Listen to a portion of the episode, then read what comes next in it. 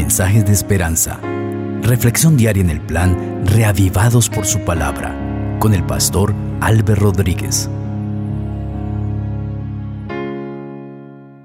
Que el amor de Dios, la gracia del Señor Jesucristo y la comunión del Espíritu Santo sean contigo.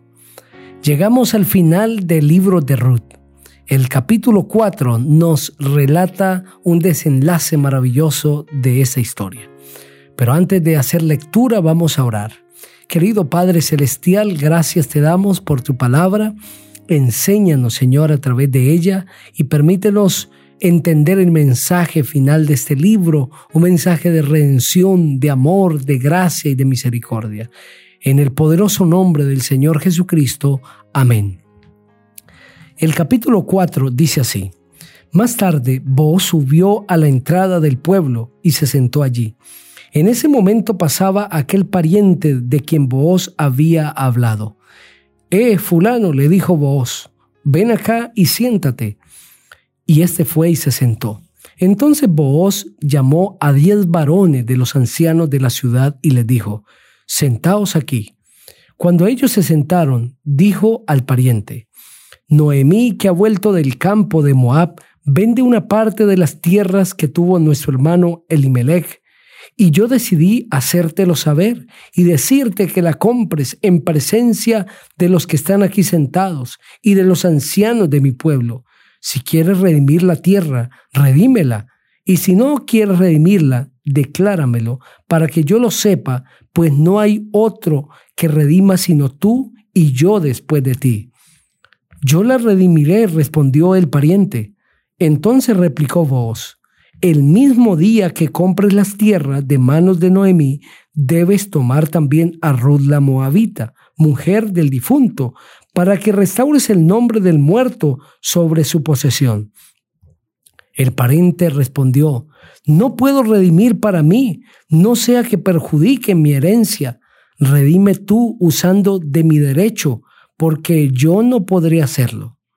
Desde hacía tiempo existía esa costumbre en Israel referente a la redención y al contrato que para la confirmación de cualquier negocio uno se quitaba el calzado y lo daba a su compañero y esto servía de testimonio en Israel.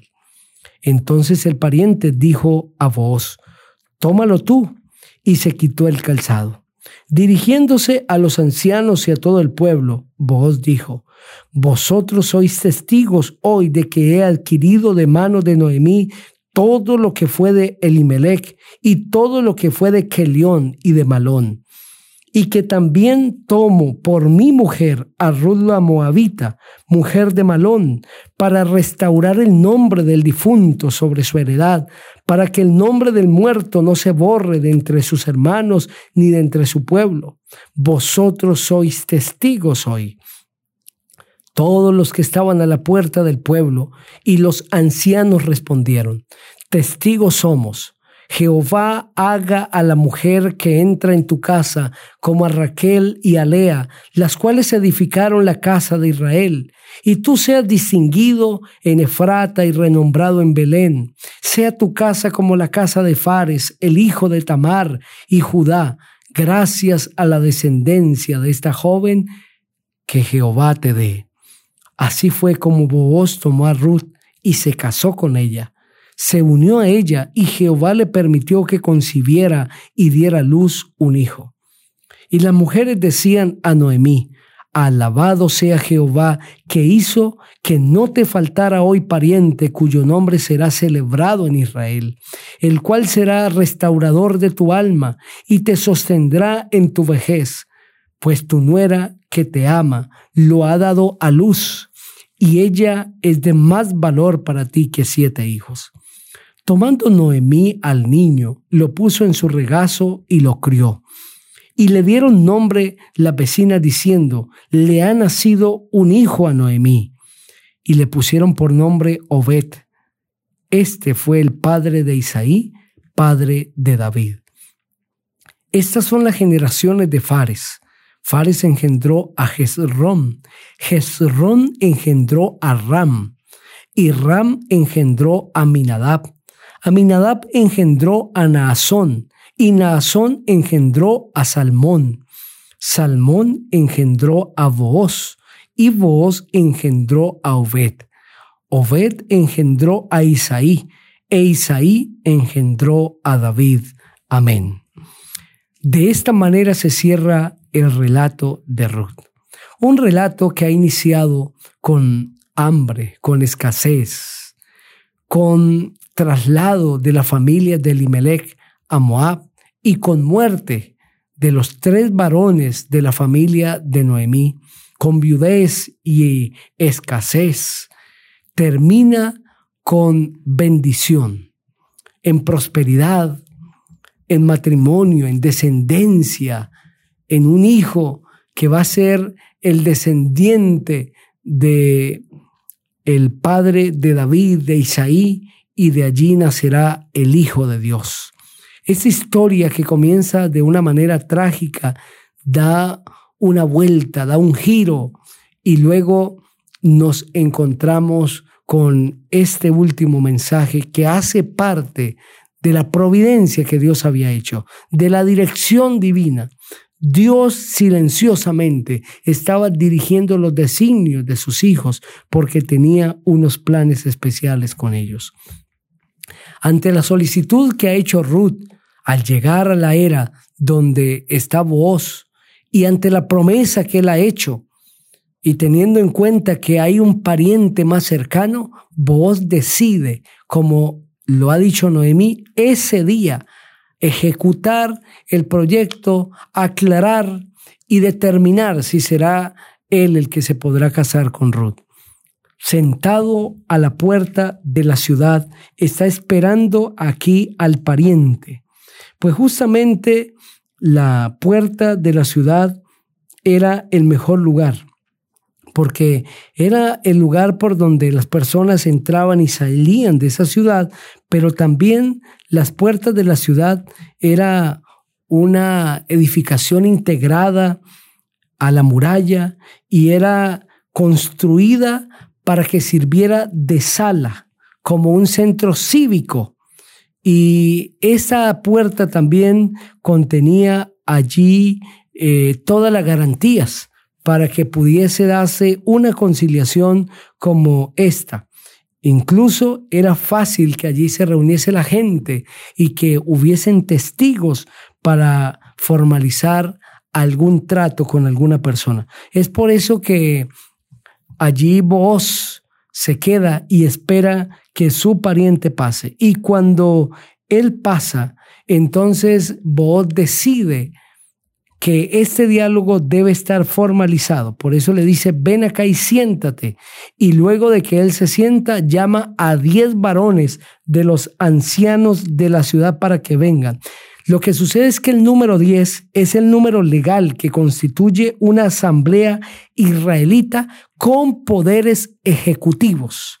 El número 10 es acostumbrado en las sinagogas o en conciliaciones cívicas como estas que se daban en la puerta de la ciudad y que era común en el pueblo para hacer que dicho acuerdo tuviese legalidad. Se hacía ante diez testigos entre los ancianos y es por eso que vos busca a diez varones de los ancianos de la ciudad y los trae para que ellos sirvan como testigos.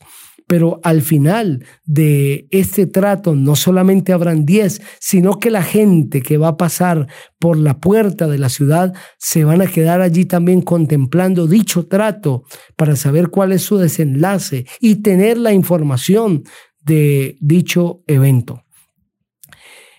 El acto que está eh, iniciando vos tenía unas implicaciones legales eh, tenía unas implicaciones eh, financieras y sobre todo tendría unas implicaciones espirituales.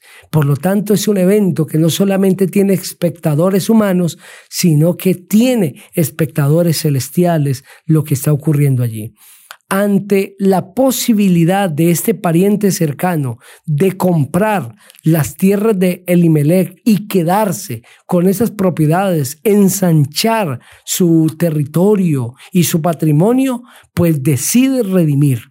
Pero cuando vos dice, debes redimir también a la esposa de uno de los difuntos, es decir, de Malón, a Ruth, entonces ahora el pariente cercano decide no hacerlo. Y él dice, porque quizá mi herencia tenga problemas. Es decir, está pensando que va a recibir eh, un perjuicio al casarse con una mujer que va a tener descendencia que no va a llevar su nombre, sino el nombre de un difunto. Entonces, eh, él decide no hacerlo y le dice a Boaz que haga uso de su derecho y que él la redima. Justamente era lo que el cielo había determinado y lo que el corazón de Boaz y también de Ruth deseaban.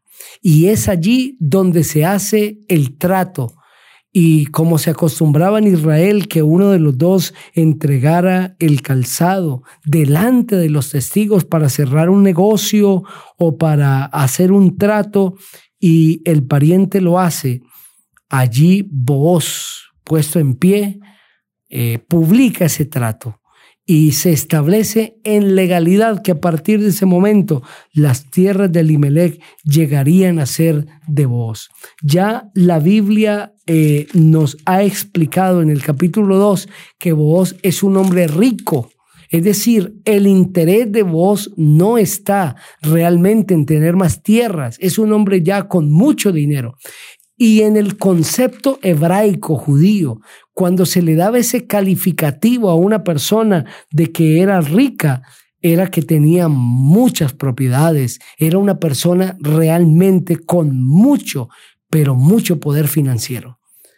Eh, porque los judíos eran prósperos de manera general. En nuestro concepto, eh, quizás em, occidental de riqueza, nosotros fácilmente podríamos llamar rico a cualquier judío de los tiempos de vos, pero llamar rico a alguien en los tiempos de vos era porque realmente tenía una fortuna. Y ese es el caso de vos. Vos no está interesado en las propiedades de Imelec, pero eso hace parte de la redención. Realmente está interesado en esa mujer virtuosa, a la que él mismo llamó virtuosa en el capítulo 2, porque fue justamente vos que le dice a Ruth que ella es una mujer virtuosa y él quiere ahora que esa mujer virtuosa haga parte de su familia y que sea su esposa.